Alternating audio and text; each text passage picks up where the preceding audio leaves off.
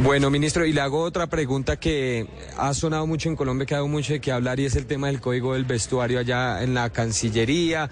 Varias páginas indicando que no se puede ir eh, con escote y demás, en tenis. No, mire, ese no es un código. Como es, alguien me preguntaba de un protocolo, ahora me hablan de un código. Ahora no falta sino que me digan que es el catecismo del vestuario. No, no, no, a alguien se le ocurrió poner eso. Yo hice parte de la constituyente con María Mercedes Carranza, introdujimos en la constitución vigente el libre desarrollo de la personalidad. Eso significa que cada persona por su lado puede, en términos de su felicidad, de su individualidad, hacer lo que quiera en todas las materias. Yo pongo eh, eh, como ejemplo el, tema de la sexualidad, porque fue uno de los temas que a propósito de la introducción del libre desarrollo de la, de la personalidad llamó la atención inmediatamente de la Comisión Primera de la Constituyente. Pero naturalmente eso implica que usted se puede vestir como quiera.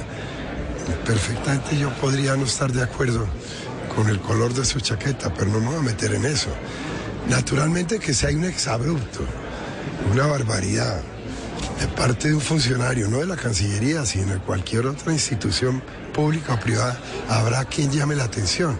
Y si en la Cancillería toca llamarle la atención a alguien por lo que podría ser un mal comportamiento o, una situación por fuera de, un estándar de civilización, pues obviamente se le llama la atención. Eh, los descotes hasta el ombligo, por ejemplo, no me parece que son buenos en, las, en, las empresas, ni en las notarías, ni en los juzgados, ni en las cancillerías.